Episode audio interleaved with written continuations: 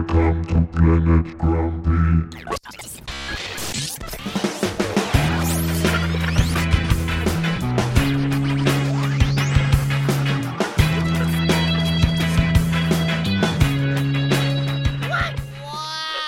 Willkommen auf Planet Grumpy. Der Gemischwarenladen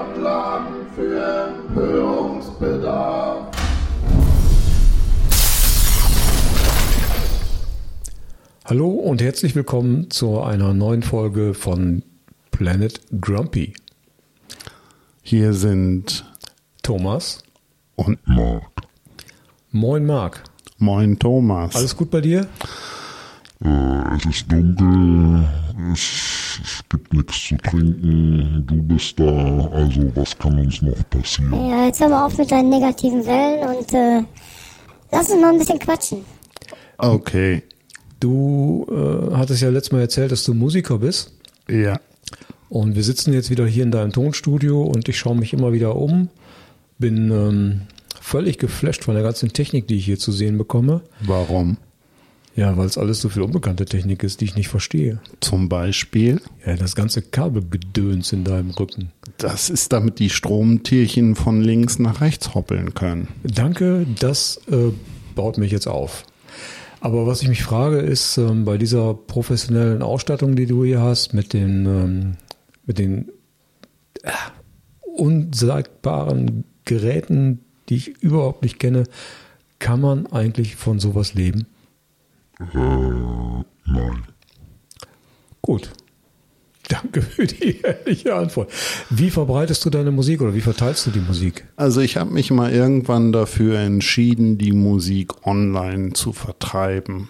Das war in der Anfangszeit, als das aufkam, so vor knapp 20 Jahren eine gute Sache.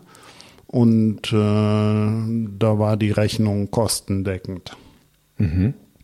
Dazu noch ein paar Live-Auftritte und äh, davon konnte man sich schon Jahresurlaub leisten. Das ist gut.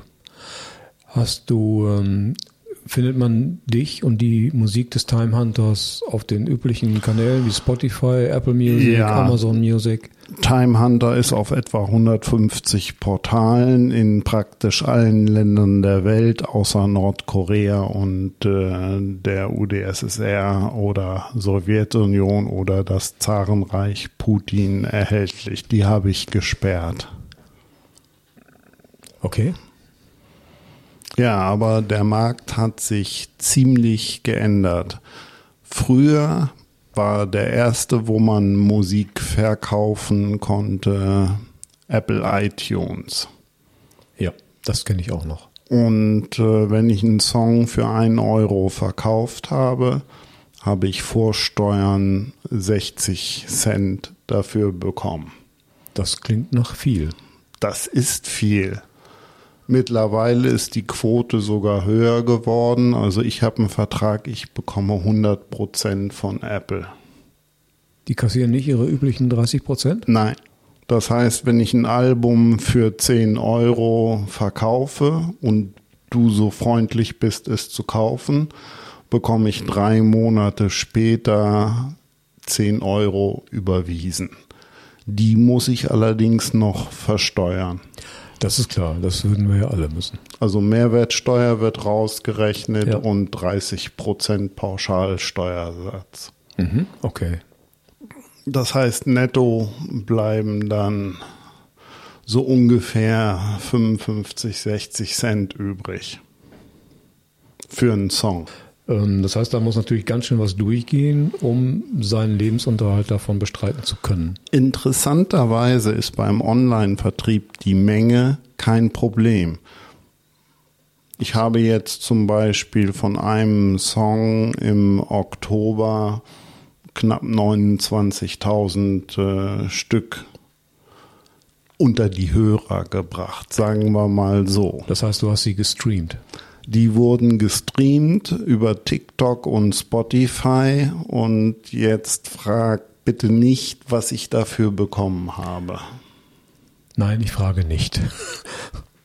Willst du es wirklich nicht wissen? Och, ich frage einfach doch. 48 Cent. pro Song oder pro Stream? Für knapp 29.000 Streams. Oh, das kriege ich auf dem, im Kopf nicht mehr auf die 23.000 Nachkommastellen gerechnet. Äh, ja.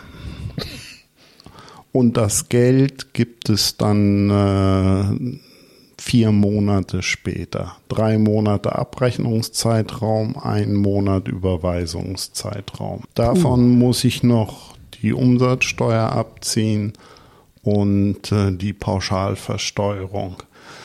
Das heißt, wenn dieser eine Song gut läuft für drei Monate, kann ich mir eine Kugel Eis leisten. Immerhin. Man muss auch mit wenig zufrieden sein. Wenn ich über Apple oder Amazon ein Album verkaufe, kriege ich äh, bei zehn Songs äh, fünf bis zehn Euro. Mhm. Und unsere Musik ist, wie uns immer gesagt wurde, nicht radiotauglich. Also kriegen wir aus dem sogenannten Airplay keine Einnahmen. Das heißt, die Veröffentlichungsgebühren decken sich übers Jahr gerechnet so gerade eben.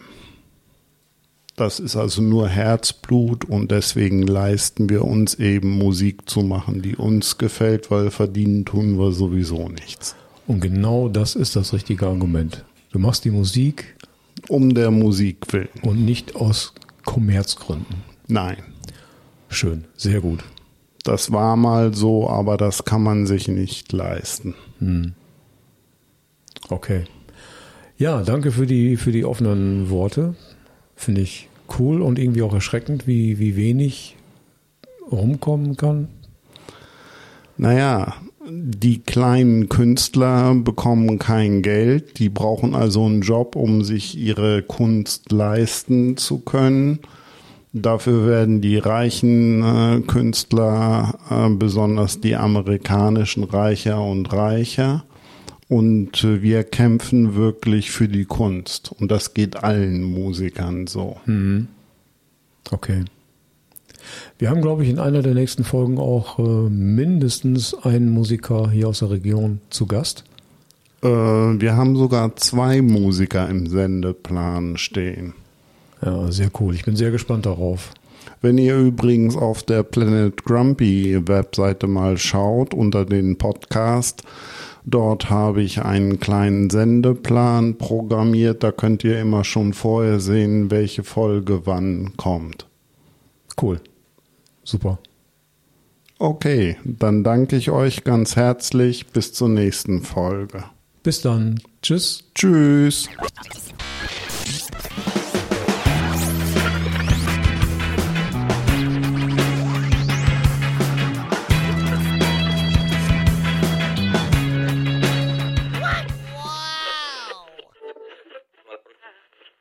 Der Gemischverlag.